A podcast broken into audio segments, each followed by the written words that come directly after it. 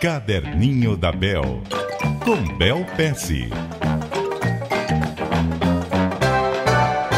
Muito bom dia para você, Bel. Bom dia, Milton, e bom dia, ouvintes. Qual a anotação que você traz para nós? Eu vou trazer uma das anotações que mais nos fizeram pensar em 2014. Sabe que é interessante, às vezes, como a gente critica alguma coisa, tal, mas sem perceber a gente faz a mesma coisa que a gente critica. Não é consciente, não é uma hipocrisia, é inconsciente. Mas é impressionante como nós somos inconsistentes as pessoas em geral. Né? Uma das anotações que mais apareceram no meu caderno nesses últimos meses foi exemplos de pessoas que às vezes iam lá, super motivavam uma equipe, falando coisas maravilhosas, faziam todo o contrário. Né? Ou então alguém esperava alguém fizesse tal coisa e a pessoa não fazia nada daquilo na vida dela. Né? Então, o que, que eu parei para pensar? Que muitas vezes a melhor maneira de você conseguir realmente entregar aquilo que você espera na sua vida e sentir aquilo que você espera na sua vida é ser consistente. Agora, como ser consistente? É um desafio grande, na verdade, mas começa tendo muita clareza sobre os seus valores e o que você espera e como você vê o mundo, né? E é interessante isso, porque cada um de nós tem uma visão de mundo muito diferente. É até uma pegadinha isso, porque vem com tanta naturalidade a visão de mundo que a gente tem, que a gente não para pra pensar o quão única ela é.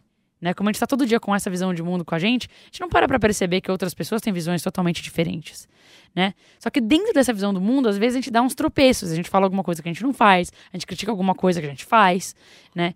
E eu acho que vale muito a pena você primeiro parar para pensar quais são os valores, quais são a sua, a sua qual é a sua visão de mundo, quais são as coisas que você acredita que você nunca quer perder na sua vida, né? Que você quer sempre levar contigo.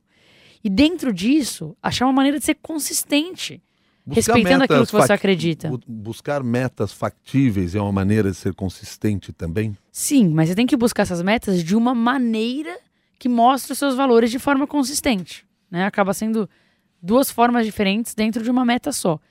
E, e é importante também você parar para se observar. É, a gente observa muito mais os outros do que se observa. Né? Para você ser consistente, é importante você parar para pensar: poxa, mas peraí, eu acabei de entrar e motivar a equipe falando todas aquelas coisas. Das 15 coisas que eu falei, 12 eu não vivo.